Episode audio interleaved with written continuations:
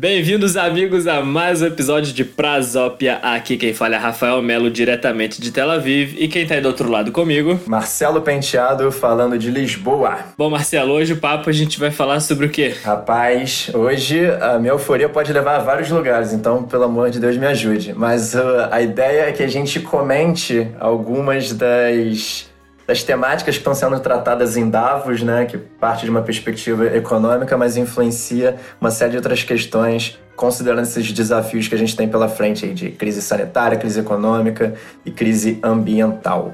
Bom, para mim eu sou um leigo, então acho que eu vou aprender muito. Vamos, vamos para a ideia? Vamos trocar? Vamos tentar, vamos nessa.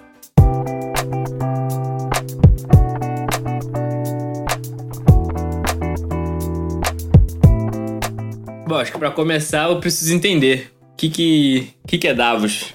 Você tem alguma definição ou eu vou procurar aqui na, na internet? Procura aí e eu comento em cima, vai. Bom, Brans. Quando a gente fala de Davos, na verdade, a gente tá falando sobre o Fórum Econômico Mundial, certo? Que eu tô achando aqui no Wikipedia. Wikipedia, Wikipedia.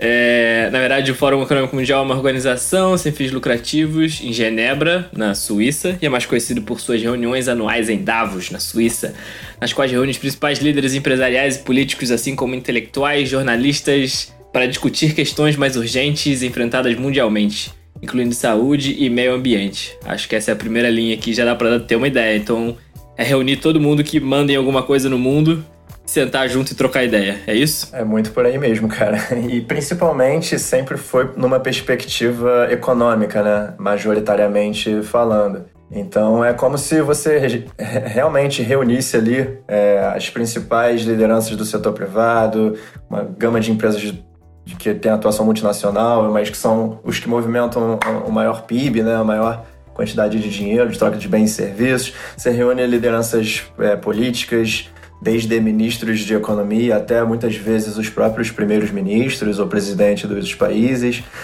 Enfim, você junta todo mundo, investidores pra caramba, para falar sobre é, questões é, relevantes ali da economia de, numa escala global. E o que, que acontece? O que você acha que a gente tem que estar tá falando sobre, sobre, esse, sobre esse fórum? Desde o ano passado, Davos passou a ganhar uma agenda muito mais forte em termos de sustentabilidade.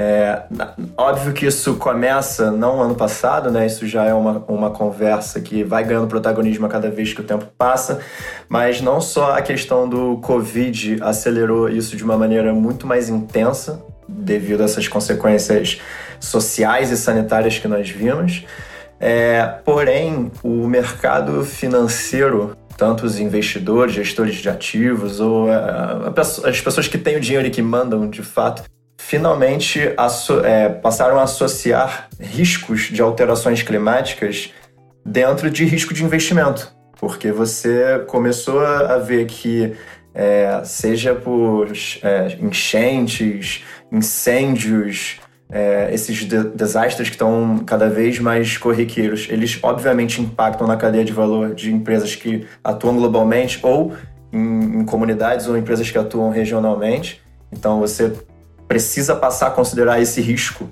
já que acontece todo ano e com cada vez maior frequência, dentro dos seus ativos, enquanto empresa. E não só é, se isso for a sua operação primária. Se você tem um fornecedor que depende disso, isso é um risco também para o seu negócio.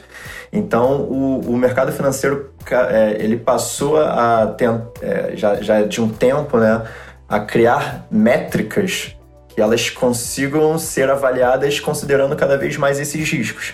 E, e aí a gente não está só, só, falando desses desastres ambientais, como inclusive um risco de uma pandemia, como é que o seu negócio responde em relação a isso. Então são, são uma série de, de fatores que é, muitas vezes a gente achava que estavam muito distantes, só num futuro apocalíptico e tudo mais, Porém, isso agora não só está sendo discutido no, numa academia ou no setor privado, como está sendo discutido por todos os setores. E o setor financeiro era o, era o último chefão que faltava para entrar na conversa, sabe? Cara, isso é muito interessante, porque o relatório já tá pronto, é isso? Tipo, no final de cada fórum eles criam um relatório. É mais ou menos assim que funciona?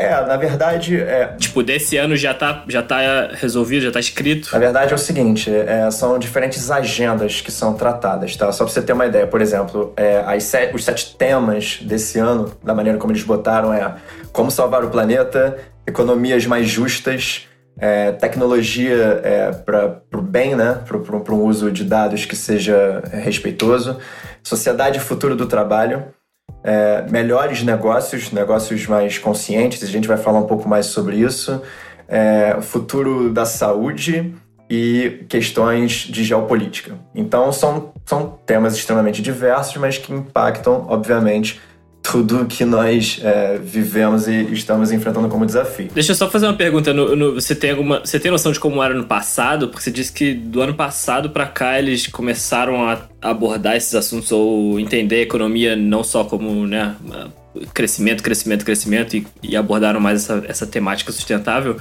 Você é, tem noção de como era no passado? Tipo, passado quanto você tá? Tipo, antes de dois, antes de dois anos atrás, as pautas eram focadas, como, tipo, eras, elas eram divididas como?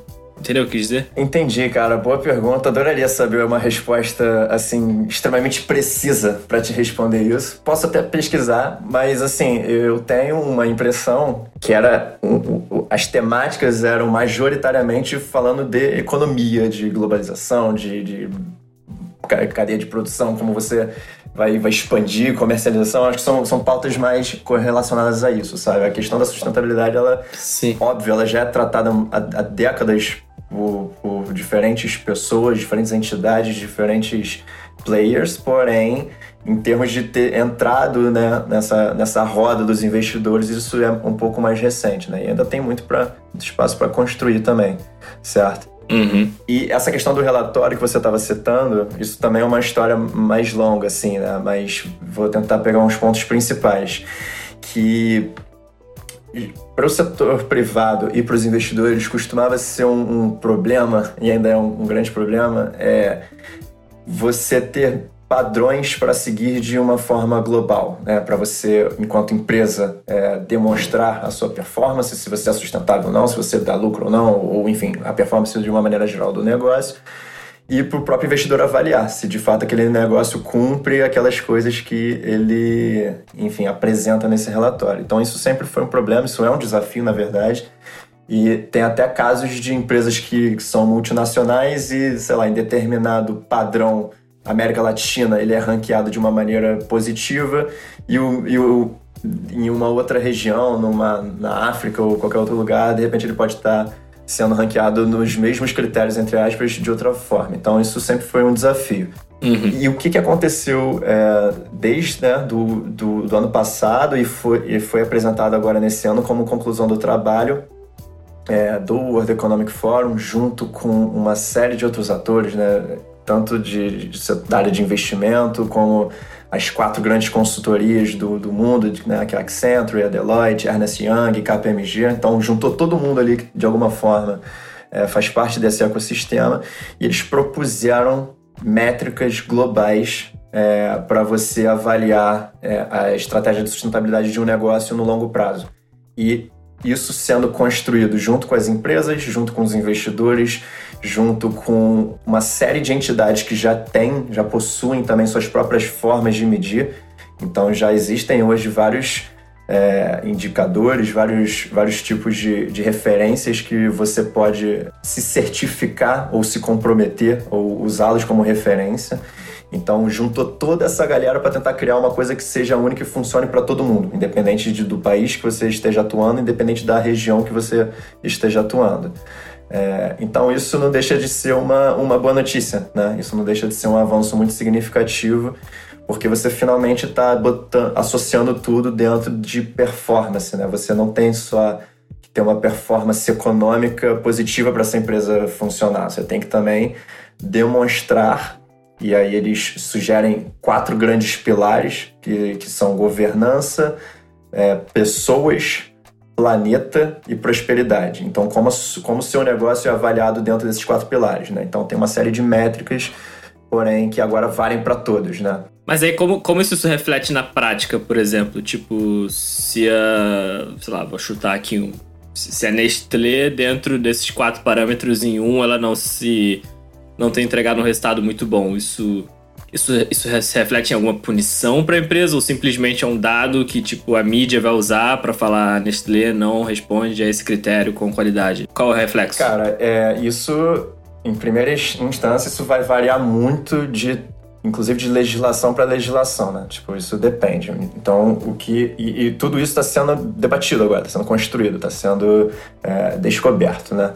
Então, por exemplo, é, aqui na União Europeia, que é um dos lugares que de fato protagoniza mais essa discussão, eles estão exatamente no momento de estar tá definindo o que eles chamam de taxonomia de, de sustentabilidade, né? Que são exatamente criar essas regras do jogo, né? O que, que significa é, um, um negócio sustentável de acordo com vários desses critérios. Então aí também teve muita inspiração e muita troca nesses indicadores.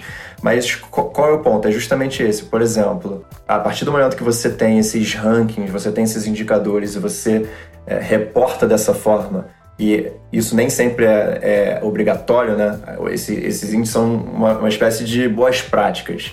Só que através de legislação, por exemplo, você pode condicionar investimentos a partir ou ranquear a partir de quem segue essas práticas de uma maneira, é, enfim, quem está cumprindo aquilo de uma maneira melhor. Então a União Europeia está fazendo isso nesse momento, entendeu? Ela tá. Então, tipo, a União Europeia usa esse, esse, essas métricas como base para poder medir ou avaliar determinada instituição. Tipo, é isso, mais ou menos? É, ainda não usa porque está sendo construído, mas sim está definindo sim. essas questões baseada nessa, nesse processo de taxonomia, que é exatamente como, como ele chama, que é sim. classificar. É tipo um, tipo um, Exato, tipo um ISO, Exatamente. por exemplo. O país escolhe usar o ISO 9001 para medir qualquer coisa específica. Exato, só que aí quais são as questões envolvidas? É, é o que eu estava te falando, ainda não tem um. Brother, é esse que vale oficialmente para todo mundo. Então isso está tá, tá sendo construído. E qual é o ponto que eu acho muito interessante? É que há, há coisas incomuns com cada, cada sistema de certificação, cada forma de avaliação, né? E uma delas que eu tô achando que está se tornando comum para todas, que é muito interessante em cima de, de governança, né, em cima de você avaliar a gestão daquele negócio, é que você está sendo exigido. Se você não está tendo progresso naquele, naquele determinado índice ou naquele não está cumprindo aquele referencial esperado, você tem que explicar o porquê. Então você tem que dar uma. Você, claro, é, quase que obriga a liderança a ser absolutamente transparente, não só o que ela faz, mas quanto a visão de negócio que ela tem, seja encarando como risco ou seja encarando como oportunidade. Então, por exemplo, tem um desses frameworks assim que eu adoro, que é o TCFD, que ele, ele, ele a forma de você respondê-lo é, tem isso em consideração, que é, o, que, é, que é literalmente o seguinte: os objetivos lá da ONU agora é para a gente alcançar, não subir mais de um grau e meio de temperatura da Terra até 2030. Beleza. Em termos de gestão do seu negócio, quais são as estratégias do negócio para esse cenário? Você vai ter que responder isso para isso contar como uma avaliação para você. E quais são as estratégias do negócio para caso o cenário seja pior, para caso a gente não consiga atingir isso? Então, assim, isso é só um dos indicadores. Tem também indicadores de, de, o que, é, diversidade do, do, do, teu board.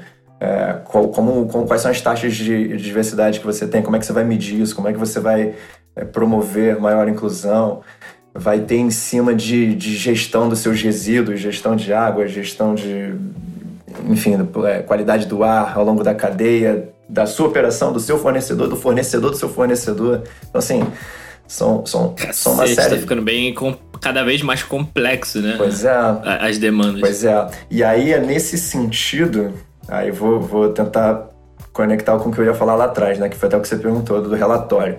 Nesse sentido, o relatório que foi produzido né, por todo esse corpo que eu falei é, e, e, e, se chama Capitalismo de Stakeholder, ele tenta mudar duas coisas né, né, na forma como os, a gente vê negócios aí nas últimas décadas. O primeiro é essa mudança de mentalidade, de que o objetivo final de uma empresa é só gerar o lucro para o acionista, só gerar esse retorno financeiro. Então, está sendo co-construída essa visão, e aí, de novo, eu reforço a importância dos, dos investidores estarem nessa conversa, né? que eles que direcionam o fluxo de investimento global de que é, o valor de uma empresa será medido no, no, no que, que ela cria para todos esses stakeholders que ela está envolvida. Então, tem o acionista sim, mas tem os, tem os clientes também, mas tem também os colaboradores, tem também é, a comunidade que ela está operando, os fornecedores, os fornecedores. É toda a linha. sabe? Então, e, e para cada público desse, né, para cada stakeholder, você tem necessidades diferentes, você tem avaliações diferentes de como você está promovendo isso. Então, isso que, tá, que, é, que é interessante. Uhum. Então, é essa mudança de mentalidade. E a segunda contribuição que esse relatório traz é justamente essa. é tentar tangibilizar isso, né? Como é que a gente vai fazer isso então? Essas são as métricas que nós sugerimos. Feito esse estudo entre tudo que já existia, os principais relatórios, como as, as empresas já reportam e tudo mais. E aí, isso que foi lançado nesses últimos dias, já, é, se eu não me engano, foram 61 empresas do mundo que já aderiram a isso, mas são 61 empresas que, assim, eu, eu, eu tenho que até confirmar o valor, mas se eu não me engano, que é, já representam 7 milhões de funcionários pelo mundo. Tem um valor de mercado que ultrapassa 4,3 é, bi, se eu não me engano. Então, assim. Caramba. É uma, é uma galera relevante. Pô, mas é bom pelo menos, já tem uma galera, exato. Sim, exato. sim, porque não deixa de ser um desafio, né, Rafa? Assim, às vezes é muito fácil só falar de sustentabilidade pela visão é, é, de crítica, né? Mas é, é realmente é muito sim, difícil, exato. cara. É muito, é muito desafiador você conseguir diagnosticar alguns impactos, cara, que são total, você criar métricas para as coisas que a gente sequer falava sobre isso 10 anos atrás, entendeu? 15 anos atrás. Exato, exato. Mas só uma, coisa também, não sei se, se, se, A impressão que eu tenho é que o fórum serve muito para essas empresas gigantes, assim. Ele, ele chega a impactar, tipo, pequeno e médio negócios ou é uma coisa maior, assim, é um pensamento global? Cara, acaba ecoando, né? Por ser, por ser uma, um encontro de peso, por serem debatidas ali questões de peso, isso acaba chegando também de algumas outras formas, né?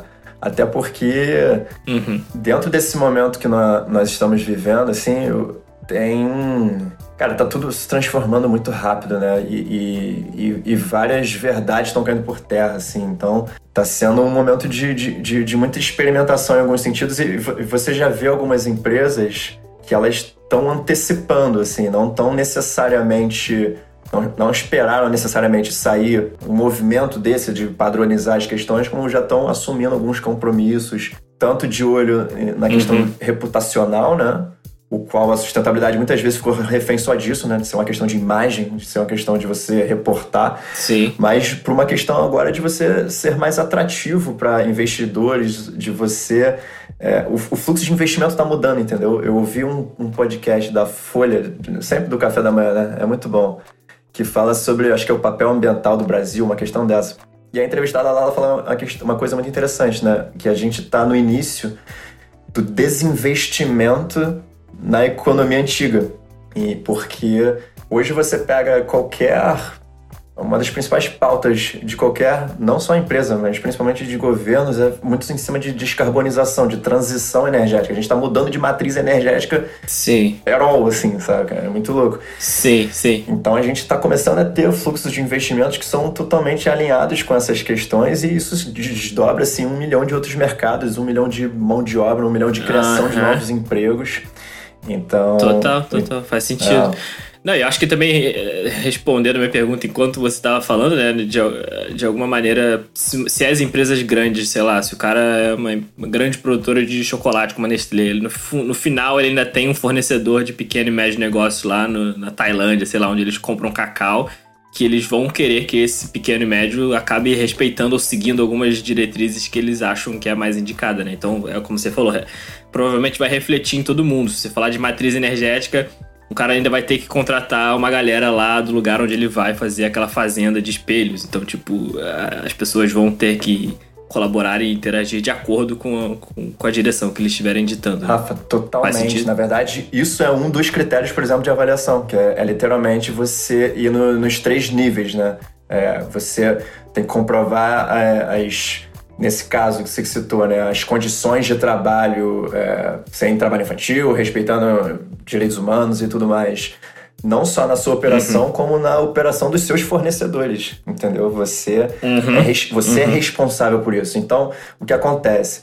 Esses indicadores, eles acabam que criam essa, essa, essa prática no negócio via regulamentação, via política pública, porém não deixa de ser um valor que algumas empresas já estão é, se antecipando e assumindo isso como valor, como de fato Sim. você é, e, e esse, que é, esse é o momento importante assim é, é você através da organização, através da, da empresa, você fazer escolhas para ter impacto mais positivo, social, ambiental, econômico, gerar riqueza para a comunidade que você está inserido, para os colaboradores. Então, assim, é você ter impacto positivo, já que a empresa, uma organização tem impacto, entendeu? Uhum. E isso passa a ser uma, uma questão muito interessante. E tem vários exemplos bons, cara. Tem vários exemplos bons já. Essa é, é a grande mudança, assim, né? Porque a gente sai de uma mentalidade que é maximizar lucro a qualquer custo. Uhum. E você passa a olhar o negócio como todo e fala assim, beleza, é,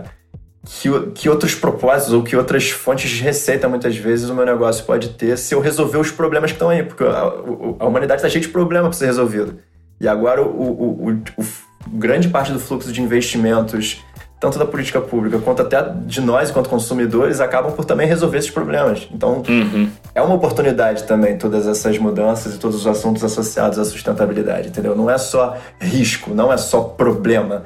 Na verdade, tem muita oportunidade envolvida e fazer a melhor coisa, né? Você resolver um problema e ainda ter lucro em cima disso, né? Um problema que é não só seu. Bom, sensacional. O, todo, todo esse relatório, todas essa, essas discussões do fórum acho que são muito boas para a gente sentir o que vai acontecer aí no próximo. até o próximo ano que vem. Mas é, o ano que passou e que a gente está vivendo ainda tem um grande, uma grande variante aí que eu acho que vai impactar bastante qualquer discussão, até para um futuro até mais a longo prazo a gente tem um coronavírus acontecendo. Isso, isso chega na, na, discussão, isso fez parte de alguma de algum de algum segmento que eles, que eles levantaram nesse fórum? Você, tu, tu entende, sabe se tem alguma coisa nesse sentido? Cara, com certeza é impossível é, ignorar o, o, coronavírus nesse fórum, né? Não tem nem como. É, porém, tu, tu, tu uhum. abre uma brecha interessante da conversa que se até então a gente estava falando das coisas boas, né? Por exemplo, dos bons legados, das boas discussões que esse fórum está trazendo, numa perspectiva mais otimista, também, obviamente, tem muita crítica, né? De, de, que muita crítica é, em respeito a esses grandes encontros, que eles são só a patota e, e, e nem todas as questões são tratadas de uma maneira inclusiva e tudo mais. E, inclusive, tem um, um relatório muito interessante que foi lançado, se eu não me engano, na, na própria semana do, do evento, né? Que, é, que se chama, em português, o vírus da desigualdade. E o que, que é interessante que ele mostra, né? Interessante e, e absurdo ao mesmo tempo, né? Ele traz alguns dados de que como durante o período da pandemia, que foi um período desastroso para a sociedade, desastroso para a economia, desastroso para o ambiente, é, as pessoas que eram as mais ricas do mundo acumularam e aumentaram sua fortuna e tiveram um tempo de recuperação é, do seu patrimônio que, obviamente, é muito, muito, muito mais rápido do que é, o restante do, do mundo vai levar para recuperar. Então, por mais que a gente veja claro, quase como de uma forma integral as pessoas falando sobre a, a, desigualdade né, que nós estamos vivendo e como a pandemia escancarou isso, né? A gente também vê muita liderança, inclusive, falando que nós estamos no mesmo barco e que, enfim, a gente tem que. tá todo mundo passando por, por dificuldade, mas não é bem assim, né? Então é importante também dá voz a essa crítica. É aquela velha história, o, o, de cima sobe, o de baixo desce, é isso? Exato, cara. Eu vou até, assim, vou, vou, ler mesmo aqui na íntegra alguns highlights, assim, desse relatório que, que, que traz esses números que, que, pelo menos, eles dão, uma, dão um formato ao que a gente está falando, né? Então, por exemplo... Sim, sim. os mil maiores bilionários do mundo, eles recuperaram as perdas da pandemia em, em apenas nove, nove meses, né? Os mais pobres levaram mais de uma década para voltar ao nível que estava antes da crise. Né? Isso só falando no, na questão financeira. Cara, isso é, isso é bem impactante, né, cara? Isso é bem impactante. Os caras não demoraram nove, enquanto uma galera e a maior parte da população mundial vai demorar aí uns uma década. Isso é puxadíssimo, eu acho. Exatamente, cara. E, e, é justamente esse o contraponto, né? Que enquanto o Davos ali é como é, é o é a elite do capitalismo falando como eles vão resolver os problemas do mundo, mas ignorando os problemas que eles mesmos causam enquanto modelo, né? Então essa Uhum. É, essa questão da riqueza é muito mal distribuída. Isso é um grande problema. Isso é um grande problema, né? Uhum. Então, isso se refletiu aí principalmente na pandemia, né? Então, isso você vê também, por exemplo, outro dado do relatório, né? Que as taxas de contaminação e mortes do, do Covid-19 são maiores entre as populações mais pobres, né? Isso para nós que somos brasileiros, nós estamos muito, infelizmente muito habituados né, à desigualdade, mas você vê isso, o exemplo que eles trazem na Inglaterra, que a taxa das áreas pobres chega a ser o dobro das áreas mais ricas, né? Uhum. Então, outro, outra falácia que se cai, né? De que o vírus, o vírus pode pegar qualquer um e tudo mais, tá todo mundo suscetível a risco. Não, Sim. tem pessoas que estão mais vulneráveis do que outras, né? Total, Isso é reflexo total. também da, na questão econômica. Os 10 homens, entre parênteses, brancos, isso é bem interessante. Os 10 homens brancos mais ricos do mundo acumularam cerca de 500 bilhões desde que a pandemia começou. Isso é mais do que suficiente para pagar vacina contra a Covid para todos e todas. Pois é, cara. cara, é bem pois desigual, é. né, cara? Isso é, é surreal. E, e, esses números são bem interessantes porque você consegue meio que é, você consegue ver a diferença, né, cara? Você botar um número é muito. É óbvio que todo mundo, desde que começou a pandemia, sabe e discute que, tipo, ah, não é igual para todo mundo. O cara que, que mora numa comunidade onde moram cinco pessoas e a casa é mal sustenta todo mundo é muito mais suscetível a pegar a doença do que alguém que mora num apartamento, tipo, com água canada e etc. Mas botar um número nisso eu achei bem interessante. Eu acho que isso tangibiliza e deixa a parada mais drástica. De que, os, por exemplo, os 10 homens. 10 é uma mão, dá pra você contar. Acumularam 500 bilhões. É tipo, é, é bizarro. Eu acho surreal você conseguir dar número para essas coisas. Cara, eu acho que vai além do número, assim, porque a impressão que eu tenho é que se a gente for pensar a maneira como tudo isso era meio que ensinado e institucionalizado, é como se fosse uma consequência de, de como a vida é né? Tipo, uhum. sempre vai ter pessoas que são mais ricas, outras que são mais pobres e tudo mais. É como se fosse o, o, o como é que tem que ser, né? E momentos Sim. de catástrofe eles botam em discussão tudo, né? Tudo precisa, uhum. de alguma forma, ser reconstruído. E aí, de novo, tentando fazer os dois lados, né? Um, uma das dos termos mais ditos por Davos em Davos é a questão do, do, do grande reset que precisa ser dado na, na economia, no sistema e tudo mais. Mas é reset mesmo, né? Então, é, essas questões elas estão sendo, estão sendo cada vez mais colocadas em, em, crítica, né? Por exemplo, olha, olha o que você falou, cara, olha que louco, né? Tipo, 10 pessoas no mundo acumularam um, um capital suficiente para resolver uh, a questão de pagar a vacina para a população inteira. É. Tipo assim, olha que nível chega o conflito, né, cara? Sim. A, a, questão do conflito, porque, por exemplo, hoje você vê vários países, o Brasil é um exemplo disso, né, que a, regulação assegura que a vacina seja somente pelo sistema público de saúde, justamente para não ter nenhum é, critério econômico para quem vai receber a dose primeiro. Uhum. Só que você já tem uma pressão de, de algumas empresas particulares querendo comprar vacina para vender no mercado privado. Exato. Entendeu? Que, Exato. Que, é, que isso é o é o escancaro da desigualdade. É, é literalmente o, o, o, dinheiro à frente de qualquer coisa. Exatamente. Entendeu?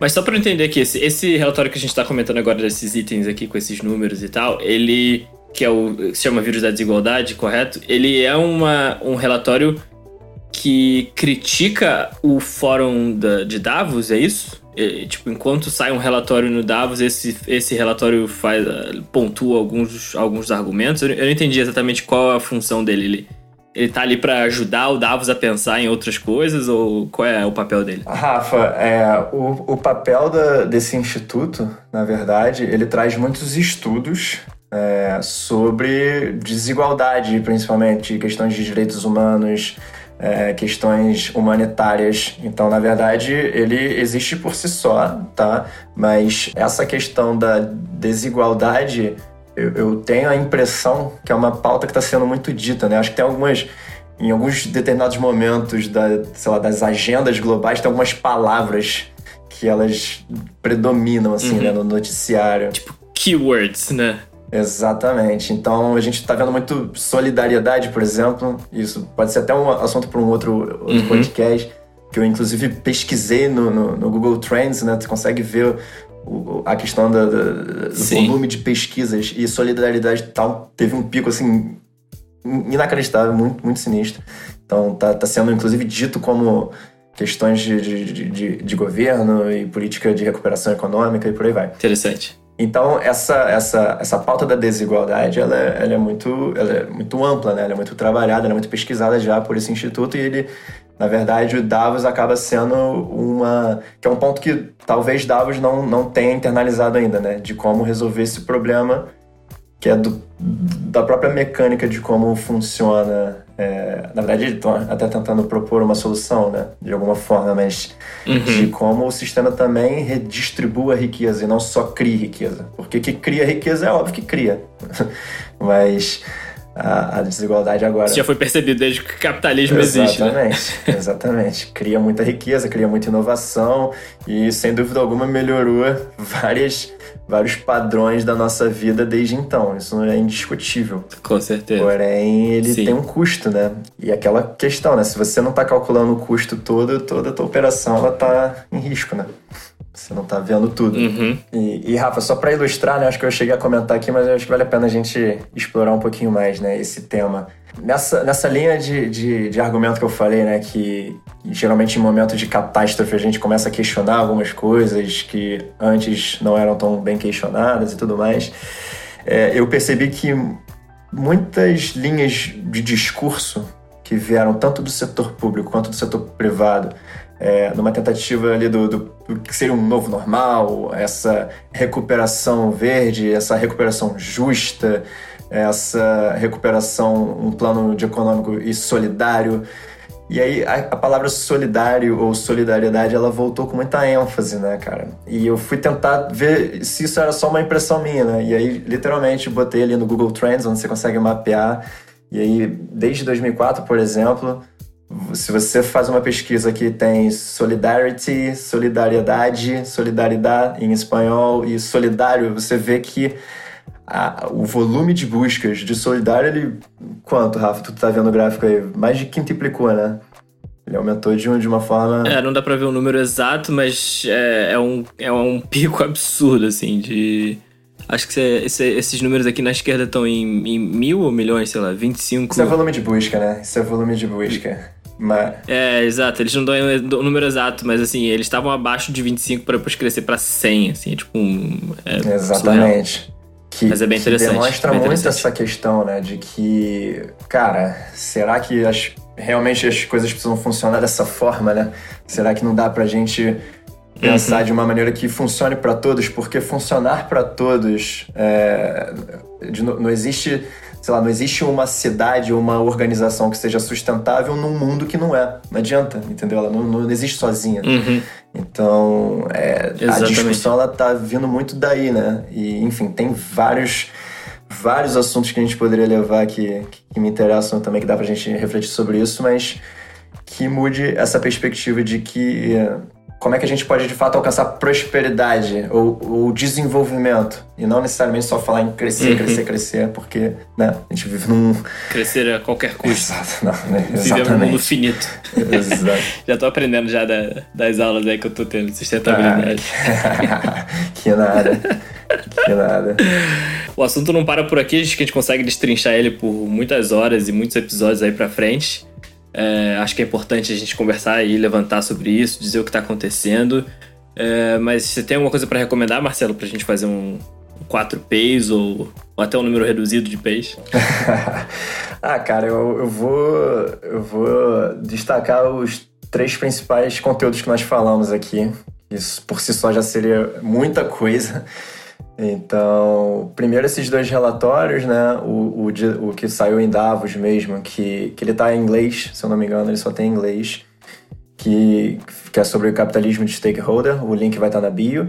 É, o segundo tem em português, que é o vírus da desigualdade, esse uhum. relatório da Oxfam, então vale a pena também dar uma navegada lá. Uhum. É, e o terceiro que eu recomendaria é o próprio site, Davos 2021, Davos Agenda 2021, joga isso no Google, sei lá, você encontra os temas e os conteúdos, tanto em vídeo quanto em, em crônicas, enfim, a cobertura do evento ela tá toda disponível lá para quem quiser assistir. Então, Uhum.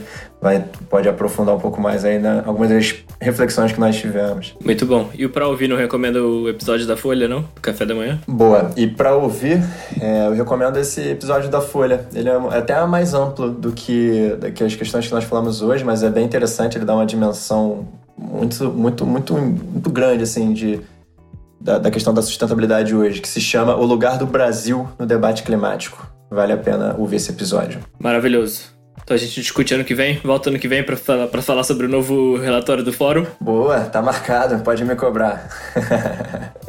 Tá na agenda. Fechada. Fechou.